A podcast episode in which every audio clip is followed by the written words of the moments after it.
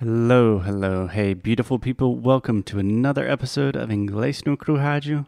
My name is Foster. I'm an English teacher, a podcaster, and, and just a human being. and a what? Human being. And a human being. And that is Alexia talking. Alexia, how are you doing? I'm doing great. What about you, Foster? I'm doing okay. It's a little bit late. I think we're kind of going crazy, but some people say that is the best time to record a podcast. Yeah, I mean, we are doing good.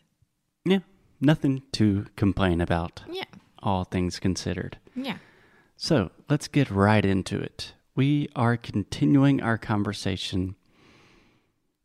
Pretty much, we are just having a discussion about a blog post by a British man named Ben Curtis, who has a podcast called Notes in Spanish, which was the initial inspiration for this very podcast that you are listening to right now. Yes. So Ben plays an, a very important role in our lives, and we wanted to honor him by saying weird things about his blog post. yes, in the last episode, we were reading some other points that he writes about 10 tips of having a quiet life. yeah, he I believe he says 10 rules for a Rules. quiet life. Yes. So these are things that he is doing to help him have more calm, more tranquility and peace in his life. Yes, and if you missed um, the other points, please go back. There are three other episodes about it, so they are very interesting. And today we are finishing the article, right? Yes. So we've already talked about the first seven points, but point number seven, we still have things to talk about. Reviews. So he said, Ben suggests don't read a million online reviews. Okay, And- so what I get from that, don't read a million online reviews. I can read like 10 reviews, so that's fine. But I have the feeling, Alexia, let's say you're going to buy, I don't know, a anything. Buddy's harness. Buddy's harness. Yeah. Okay, a harness, the thing that protects Buddy when he's walking. Yeah, peitoral. Yes. How many reviews did you read about that? Oh my goodness. I stay on their website for three days. Three days. Yeah. And uh, looked at pictures, see what dog owners had to talk about. And I mean, I went to different other, because they sell on Amazon and on their website. So I went to Amazon and their website to read their reviews, reviews. And I mean, Yeah. yeah. So you spent literally days and days reading about dog harnesses to find the very best one. And maybe one or two days after getting it, it's uh it already started breaking. Yeah, but I read that review. I knew that this could happen, but it was from a Rottweiler, uh, like A Rottweiler. yeah, Rottweiler, uh, Rottweiler. Rottweiler. Rottweiler, Rottweiler, Rottweiler. Um, and I was like, okay, he is triple, triple the size, triple, triple the size He's triple? of Buddy. Yeah, you could say that. I would say he's three times bigger than Buddy. Yes, he's three three times bigger than Buddy. hmm And I was like, okay, so with Buddy it won't happen. And it did happen. Okay, so the moral of the story is Read the reviews and trust them. I don't know if that is what I was thinking.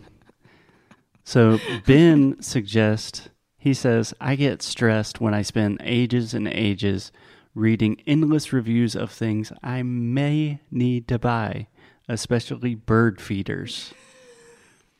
so what I imagine happened is Ben Curtis was looking for a bird feeder or was interested in them and then wasted like four days of his life reading other people talking about bird feeders online. Yeah.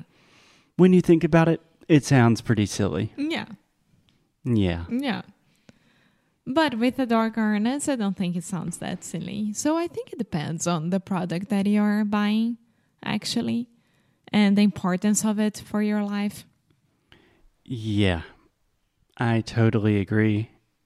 But I especially agree don't let that consume you. If you're making a big purchase like a car, you probably want to read some reviews. But with everything, especially on the internet, there are going to be good reviews, bad reviews, real reviews, fake reviews. So maybe you just, you know, read a couple, kind of get an idea, and then go to the car shop. Yeah. And take a test drive. Yeah.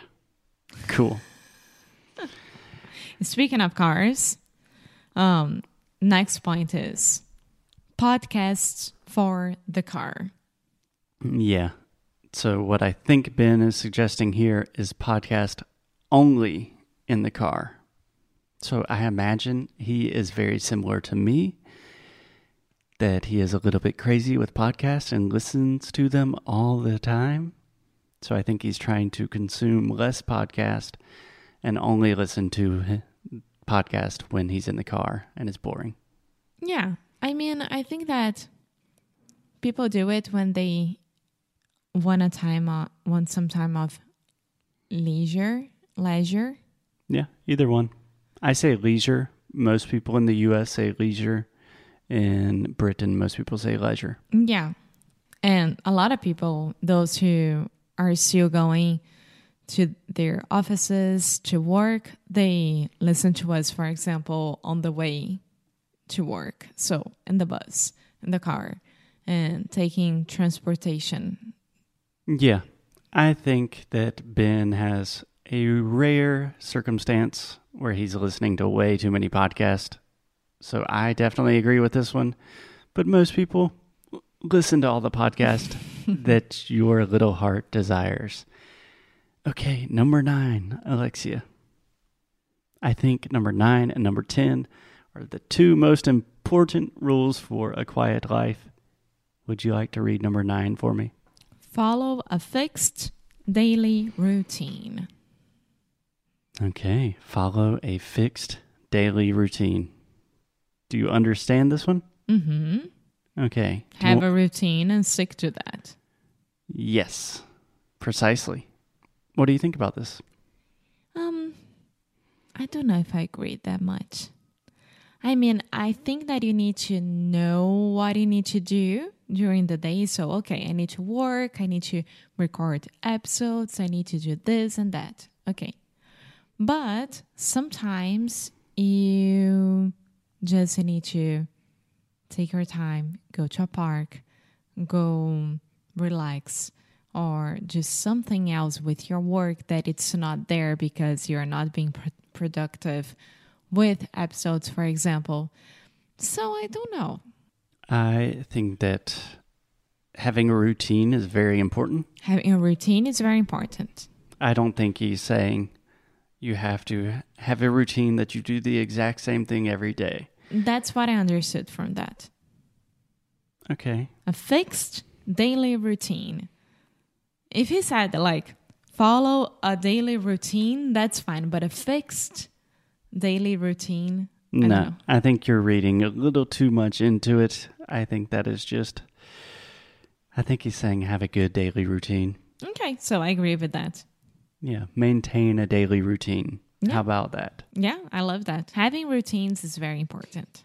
I think it's especially important during times of COVID because when you start feeling bad or when you're like not happy or you're not working very well, normally you just naturally have a lot of excuses to stop following your routine, Yeah. stop working out, stop eating healthier, stop doing all the good things that you normally do. Yeah. So routines create habits, habits create change. Positive changes in your life creates whatever change you are trying to cultivate in the first place. Yeah. Okay, and last but not least, Alexia, point number 10. A Give it to me, baby. A long walk a day helps me work, rest, and play. Yes, yes, and yes. This is amazing. A long walk a day keeps the doctor away. Mm-hmm. That's what I say. Yeah. Yes, we have talked endlessly ad nauseum about walking here on the show. You know that we are big fans of walking, especially with our dog Buddy. So I think that is a great rule to have more calm and more happiness in your life. Yes. And it can be around the block, it can be in your neighborhood. You don't have to do something special. You just go for a walk and then you clear your mind and you'll be ready to go. Yeah. Okay, so Alexia, we talked about 10 different rules for a quiet life. I know these were kind of all over the place because we recorded one episode live on Instagram, then we recorded another episode, and then uh, another one and another one. So we talked about a lot of different things, but I think in general, most of these are well intentioned. They will probably make your life a little bit more calm, a little bit more quiet. You don't have to follow all of them, No, you don't but I think it's an interesting read. Yes, I think that you don't have to follow all of them just to be happy, but you can include one or two or three into your routine to make you happier and then adapt to your life. So maybe, for example, only check your emails twice per day is a thing that we all should do. Yeah, And I I'm- was I was trying to do that for December. I did it December first, December second, totally failed. yeah, because we are addicted to that. Yeah, that's so embarrassing to say. I'm addicted to checking my email. well, I've said it many, many times. Anyway, go read the article by Ben, send him some love, and take care of yourselves, sweet people. It's a crazy world out there. Okie dokie. So I'll see you on the next episode. I'll see you in the next, episode. episode. As always, keep up the good fight. And lose well. Bye.